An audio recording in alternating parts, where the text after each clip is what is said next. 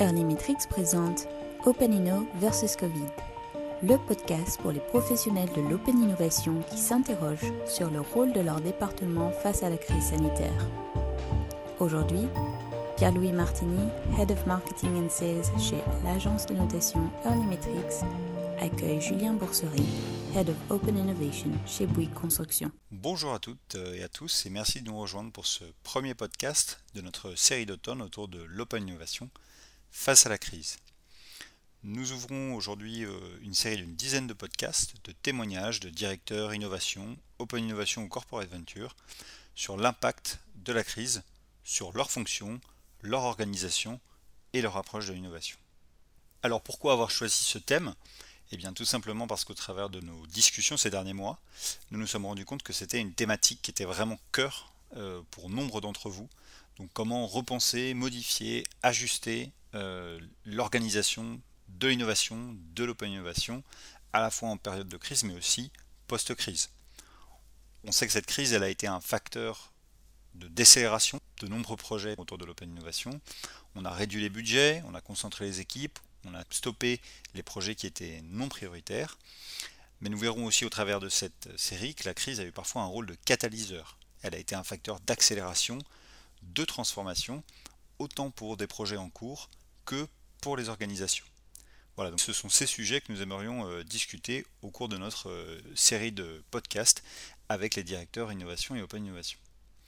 Alors aujourd'hui à mes côtés, Julien Boursery, directeur Open Innovation et Venture Capital chez Bouygues Construction. Donc bonjour Julien, je te propose de démarrer euh, pied au plancher avec la première question. Quel rôle l'innovation a-t-elle joué au plus fort de la crise? Et je crois que chez Bouygues Construction, on vous a demandé d'apporter une réponse opérationnelle très rapide et que cela a été aussi l'occasion de démontrer la valeur ajoutée de la fonction. Ouais, merci. Bonjour, bonjour à tous. Euh, merci euh, Pierre-Louis pour, euh, pour cette invitation. Bah, effectivement, du coup, ce que, ce que je vais vous raconter, c'est un petit peu ce qui se passe depuis quelques mois au cœur de chez nous en termes d'open innovation. Donc, ouais, comme tu l'as dit, dans chaque industrie, ça, ça s'est passé différemment. On a vécu les choses différemment. Dans la construction, c'est assez simple. Les chantiers ont été invités à poursuivre au maximum leur activité. Clairement, ce qu'on nous a on nous l'a demandé en fait, euh, mais on, l'a, organisé euh, surtout euh, de façon assez consciente avec nos équipes R&D, la direction santé, sécurité, environnement et autres. On a créé en fait une équipe dédiée à traiter de façon opérationnelle les problématiques qu'avaient les chantiers, donc là vraiment au cœur de la production liée au Covid. Donc ça a été mettre en place une équipe, un programme qui, dure six mois et qui en fait se prolonge, hein, dans le but bah, d'utiliser bah, notre écosystème interne, notre écosystème externe, notre agilité, notre capacité à aller un peu sur tous les sujets, parce que c'est un petit peu ce qui nous caractérise côté équipe Open Innovation, c'est d'arriver à emmener, fédérer les gens euh, sur un sujet, d'avoir cette capacité d'animation et travailler concrètement sur les problématiques. Euh, donc euh, bien, une approche un peu design thinking forcément, mais bien définir le problème et ce à quoi on s'attaque. Euh, et, donc, en fait, ce qu'on a fait, c'est que très vite, on est allé voir les directeurs de production, on est allé voir les conducteurs de travaux chez nous, qui avaient zéro temps à passer sur ces sujets-là. Donc, chacun sur les 1500 chantiers du groupe bah, gérait comme il le pouvait dans l'urgence pour essayer d'avoir des masques, pour essayer de respecter, faire respecter la distanciation, pour faire en sorte que les gens puissent manger le midi tout simplement sur chantier, parce que c'était des problématiques qui, qui, sont, qui étaient impossibles en fait à mettre en place dans le contexte. Et donc, en fait, pour tout ça, donc on a identifié une, soixantaine de cas d'usage qu'il y avait à traiter. Et donc, eh ben, on, a, on a mené en fait un travail euh, exploratoire euh, d'empathie sur site euh, avec des petites équipes qu'on a emmenées, qu'on observé, qu'on mesuré, qu'on pris les temps, qu'on pris les vidéos et autres. Et on, a travaillé sur plusieurs cas d'usage où là, on a apporté les solutions. Globalement, on a été aussi très aidé par, par les startups euh, qui, euh, qui, sont venus, qui pour beaucoup ont créé des solutions, des offres dédiées, euh, résoudre les problèmes Covid sur chantier, pour faire simple, ont bien compris qu'il y avait une opportunité, donc on, saisit le sens du vent, et nous aussi on a saisi cette opportunité-là, donc on a, on a mené pas mal d'expérimentations très rapidement. Et puis on a là on, commence à industrialiser, parce que ça prend un peu de temps pour avoir des retours d'expérience bien fiabilisés, déployer en fait plusieurs solutions qui permettent euh, d'alerter les collaborateurs, euh, notamment euh, quand ils ne respectent plus les distances entre eux, de pouvoir le mesurer, de pouvoir vérifier qu'il ne se passe pas du matériel toute la journée entre eux sans l'avoir de façon avec des précautions nettoyées et autres. Donc voilà un exemple. Et pour le coup, nous, ça a été vraiment très très très opérationnel. et donc voilà, c'est vraiment le message c'est pas un message, c'est ce qu'on a fait, quoi, concrètement. Donc, équipe euh, dédiée, euh, et ce que vous avez réussi à mobiliser de votre côté, et le fait que vous ayez pu apporter une réponse, c'était euh, bah, le fait que vous ayez cette capacité à fédérer, ce que tu disais, fédérer les acteurs à la fois externes et internes, et cette capacité à embarquer les gens avec vous rapidement. Et après, ça a été très terrain avec euh, quelques réponses du coup apportées par des startups qui ont aussi fait adapter leur proposition. Euh, on peut désormais enchaîner sur le deuxième angle, qui est là la question des messages clés qui ont été donnés euh, par le management. donc on essaie de se projeter un peu plus vers l'avenir avec cette question. Donc, quels ont été les messages qui ont été donnés par ta direction, Julien, s'il y en a eu, parce qu'on sait que ça n'a pas forcément été toujours le cas? Nous, on a eu le premier message, c'est qu'en fait, il n'y a pas eu de message tout de suite. Hein. Euh, c'est des messages euh, à tout le monde en mode euh, on s'engage, faut sauver, on va, sauver, on va sauver notre année, on va y arriver. Donc, c'était le même pour tout le monde.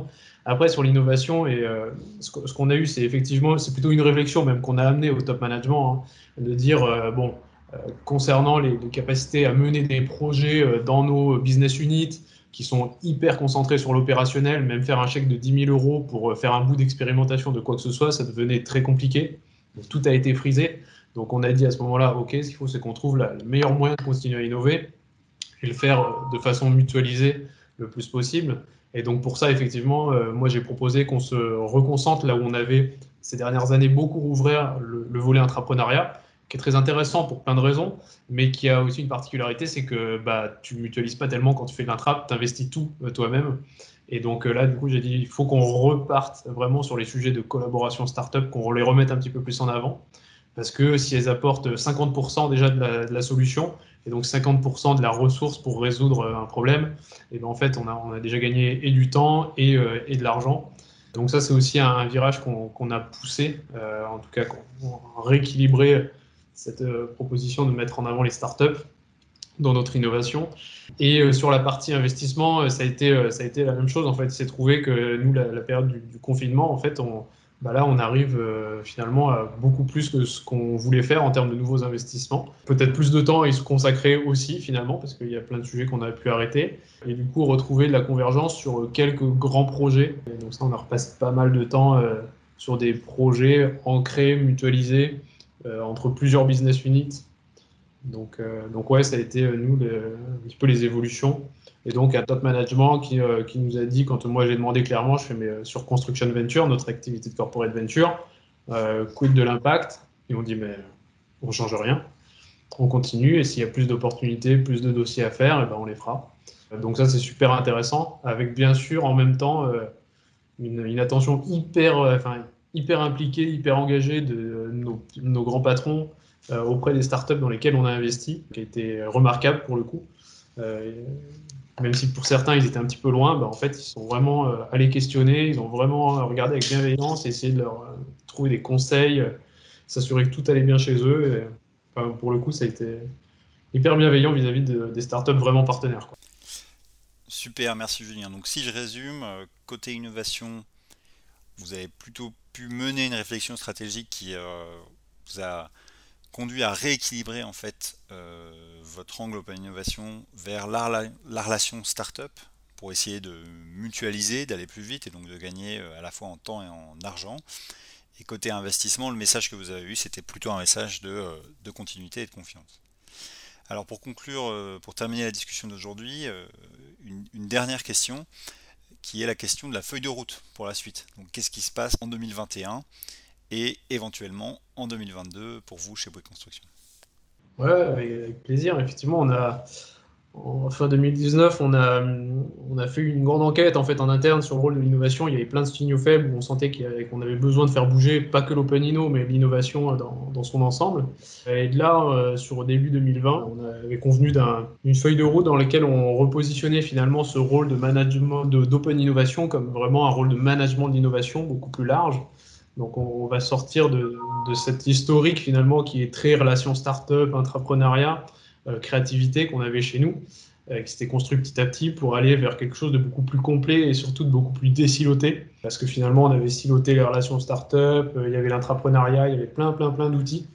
Et donc un, choix qu'on a fait, on est arrivé à une conclusion chez nous qui était euh, se dire qu'on va reprogrammer finalement euh, l'innovation, euh, là où elle manquait de programmation un petit peu. Donc la reprogrammer sur des grands défis, sur des enjeux beaucoup plus précis pour le groupe, et, en faisant une, forme d'open innovation qui soit hybride en fait à l'intérieur, et qu'on ne présage pas quand on lance un projet de se dire qu'on va le faire avec une startup, qu'on va le faire en intrap ou qu'on va, ou, on va le faire croiser avec de la R&D interne. Euh, en fait, on, avance, on crée les programmes, on crée ensuite des projets. Et ces projets-là peuvent se faire avec une startup, peuvent se faire en intrap, mais en fait, on fait vraiment le, on a vraiment mis en place un pivot euh, sur le make or buy, en fait, hein, qui n'existait pas en fait avant. On se laissait embarquer parce qu'on tombait amoureux d'une startup. Souvent, c'est comme ça. Euh, parce qu'on avait un intrap qui était génial et que d'un point de vue RH, c'était super de lui offrir un parcours euh, dans l'entreprise. Et donc là, on vient rationaliser en fait aussi ces choix-là, ces décisions-là. Voilà pour tirer en fait le meilleur de, ce qu'on a des, deux parties, que sont à la fois les relations startup et les projets très internes. Et donc ça, c'est un grand sujet avec un positionnement effectivement autour de trois grandes briques. Hein. c'est euh, redévelopper une communauté innovation, mettre en place vraiment un espace partagé euh, d'informations, de connaissances de tous les projets qui viennent de. Parce qu'on a une soixantaine de filiales, donc, euh, euh, et toutes ne se parlent pas. Et donc, c'est vraiment déployer la couverture innovation sur tous ces périmètres-là qui, fait, qui, fait notre chantier de 2021, 2022, 2023, à peu près. Donc, c'est un grand projet qu'on a lancé sur la partie innovation, en fait, globalement. Hyper intéressant ce retour, Julien. Donc on comprend bien que les points que vous avez euh, choisis pour le futur, c'est de étendre en fait le rôle de l'équipe Open Innovation à un rôle de management de l'innovation euh, au sens large. Euh, un deuxième point qui est de fonctionner plutôt par programme, de déciloter et donc de ne pas présumer un peu du meilleur modèle de réponse que l'innovation va pouvoir apporter sur une problématique. Est-ce que c'est de l'intrapreneuriat? Est-ce que c'est de la relation startup? Est-ce que c'est de la R&D Et puis un troisième angle qui est plutôt celui du rôle euh, de la communauté innovation de faire en sorte que l'information soit bien euh, partagée. Bah, écoute, merci beaucoup Julien. On a deux questions qui peuvent nous permettre euh, de conclure peut-être aujourd'hui. On a une question sur l'intrapreneuriat qui, euh, qui, nous est posée, euh, puisqu'on a des gens, euh, notamment chez Safran, je crois, qu'on décidé au contraire de maintenir la dynamique d'intrapreneuriat. Est-ce que, que Julien, peut-être tu veux commenter, vous, quel, a été le choix? Tu nous l'as expliqué déjà, mais peut-être que tu peux préciser un petit peu. Ouais, ben, en fait, donc, on n'a on pas dans le sens où on a appris de l'intrapreneuriat, en fait, nous, sur les trois dernières années. Et donc, on s'est rendu compte qu'on voulait vraiment promouvoir la, la méthodologie de l'intrapreneuriat euh, mais ne pas la citer comme intrapreneuriat dans le sens où à chaque fois on avait malheureusement en fait des collaborateurs qui venaient dans l'esprit vraiment de monter leur start-up pour eux, pour leur carrière uniquement et, et que c'était la voie de sortie du groupe. Donc euh, euh, c'était cette difficulté-là. Et en fait, on maintient l'entrepreneuriat, sauf qu'on ne l'appelle plus comme ça. Et que ça, ça, devient un programme innovation dans lequel les gens vont être porteurs de projets, de nouveaux business, dans lesquels les voies de sortie sont potentiellement de monter une start-up ou de monter une business unit dans le groupe mais, euh, mais on l'appelle plus en tant que tel comme ça. Donc c'est un aspect euh, rebranding où euh, c'est moins un message RH qu'on passe, c'est plus un message lié à la valeur qu'on veut créer. Quoi. Ouais. Question assez importante dans la construction d'une feuille de route et, très opérationnelle. on nous demande quelle est l'évolution des KPI que vous avez choisis pour mesurer votre action Open Innovation entre ceux que vous aviez en 2019 et ceux que vous voulez choisir pour 2021 ça n'a pas forcément bougé. Par contre, on nous a demandé de mettre un marqueur euh, plus fort sur euh, avoir des verbatims, des opérationnels, sur euh, le fait qu'on leur a été bien utile. D'accord. Donc ça, c'est une nouveauté qui n'est pas, qui est pas un KPI en tant que tel, mais en fait qui a beaucoup, beaucoup de valeur dans la perception en fait, de ce qu'on fait. Donc ça, c'est assez intéressant. Donc toutes les coopérations qu'on a pu faire avec, dans les business units et autres, on nous a demandé de, de les faire marquer en fait, par les gens avec qui on était en, en interaction. Donc ça, c'est ça, c'est super bien en fait. Et je pense que c'est un des meilleurs KPI aujourd'hui. Même moi, je suis très content des KPI, euh, de ce KPI-là parce qu'il a beaucoup plus de valeur que, bien des chiffres. Super. Julien, merci encore. Euh, merci beaucoup pour ce partage d'expérience aujourd'hui. et donc nous, nous nous retrouvons très bientôt pour un nouvel épisode de cette série de podcasts. Nous aurons l'occasion de découvrir le témoignage d'autres directeurs et directrices de l'innovation et de voir comment eux ont réagi face à la crise. Entre-temps, n'hésitez pas à nous suivre sur les réseaux LinkedIn et Twitter et à nous faire signe si vous souhaitez participer à la série ou bien si vous avez d'autres témoignages qui seraient intéressants pour la communauté innovation et open innovation. Merci à toute l'équipe aujourd'hui pour le montage et l'organisation des interviews, Anaïs et Gabriel en particulier. Je vous dis à très bientôt pour un prochain épisode de l'Open Innovation face à la crise par Early Metrics. Portez-vous bien.